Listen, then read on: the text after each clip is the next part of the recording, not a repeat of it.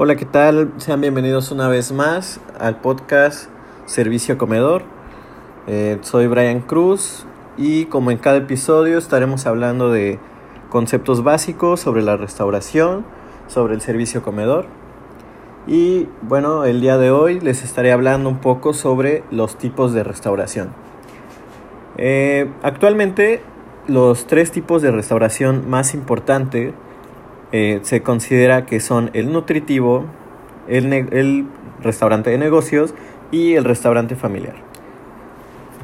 bueno, si hablamos del, del restaurante nutritivo, es lo que ahora está mucho en tendencia y más ahorita con el tema de la pandemia, pues hay muchísima gente que empieza a ver por el lado de su salud, preocupándose más por qué es lo que se está llevando a la boca, qué es lo que está consumiendo y pues prácticamente es eso, o sea, que la gente quiere, se está interesando más por saber cómo se preparan sus alimentos, eh, o sea, los métodos que ocupamos, todo eso.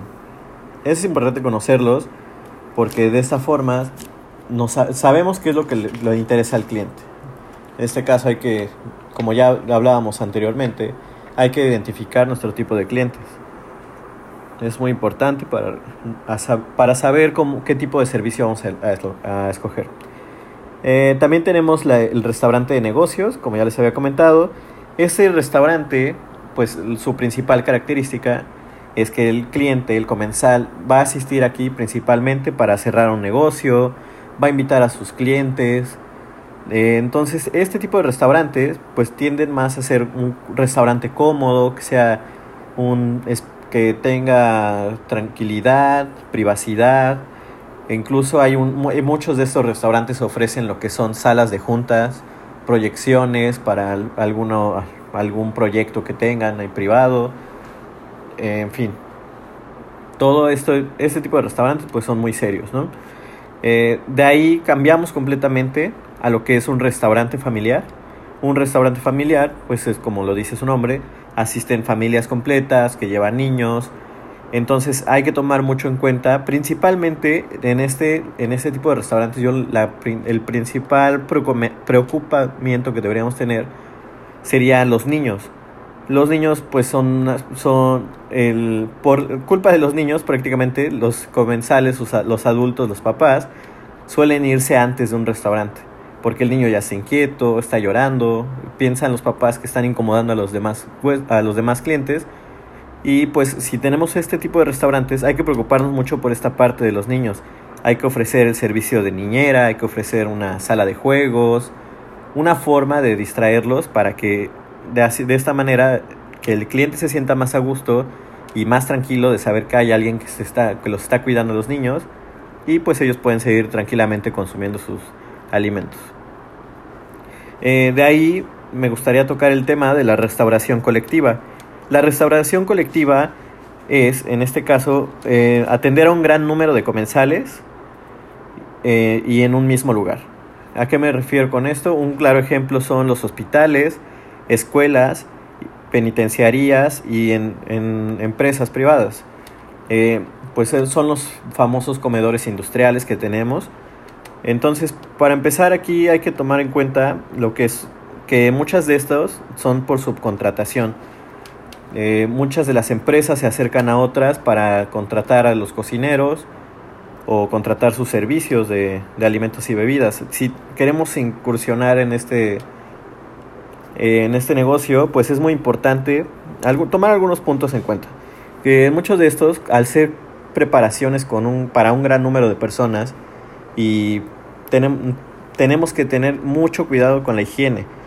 Eh, no es lo mismo claramente pelar un, este, para papas para 10 o 100 comensales que para 1000 o 2000 comensales. Entonces, hay que, hay que checar mucho la higiene, cómo trabaja nuestro personal, principalmente porque eh, al ser para tantas personas, seguido están haciendo los chequeos y nos podemos meter en un gran problema de no, de no seguir los, los protocolos de higiene. También pues hay que checar muy bien al personal con el que se está trabajando, eh, pues por muchos casos, ¿no?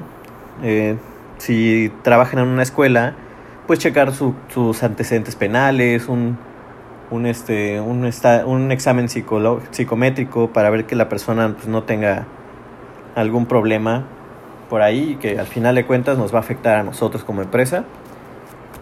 Eh, bueno, de ahí este, me gustaría tomar, tomar el tocar el tema de la restauración en transporte.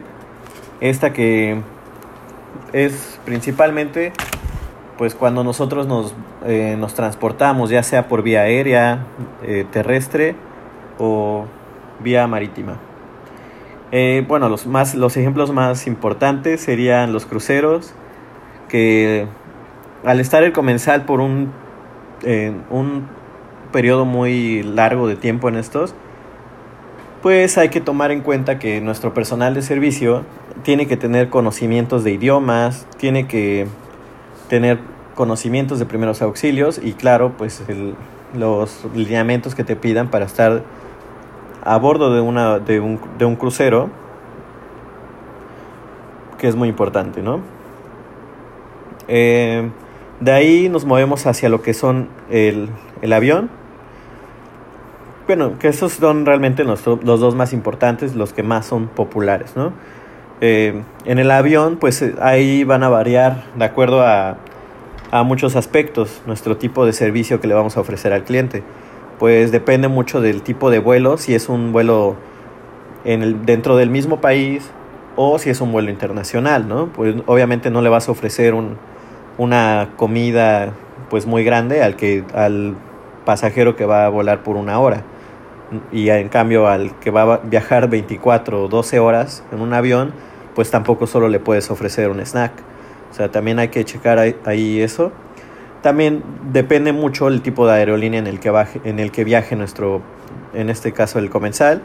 Pues eh, ya sabemos que existen muchas aerolíneas de bajo costo que pues eliminan este, el, el, los alimentos para evitarse, bueno, para seguir con, este, conservando sus costos, que principalmente cuando tú viajas pues a lo, a lo mejor no buscas tanto los alimentos, sino pues el, el que el transporte sea más barato, ¿no?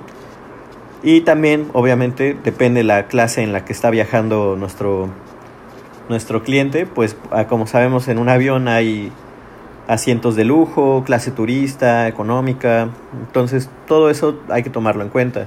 En este caso, nuestro personal de servicio, pues igual, en el, como en el anterior, pues tiene que saber hablar varios idiomas o mínimo, pues tener conocimientos básicos para poderse comunicar con el cliente.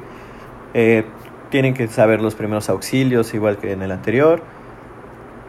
Y bueno, este, hasta aquí quedaría el tema del día de hoy, que son los tipos de restauración.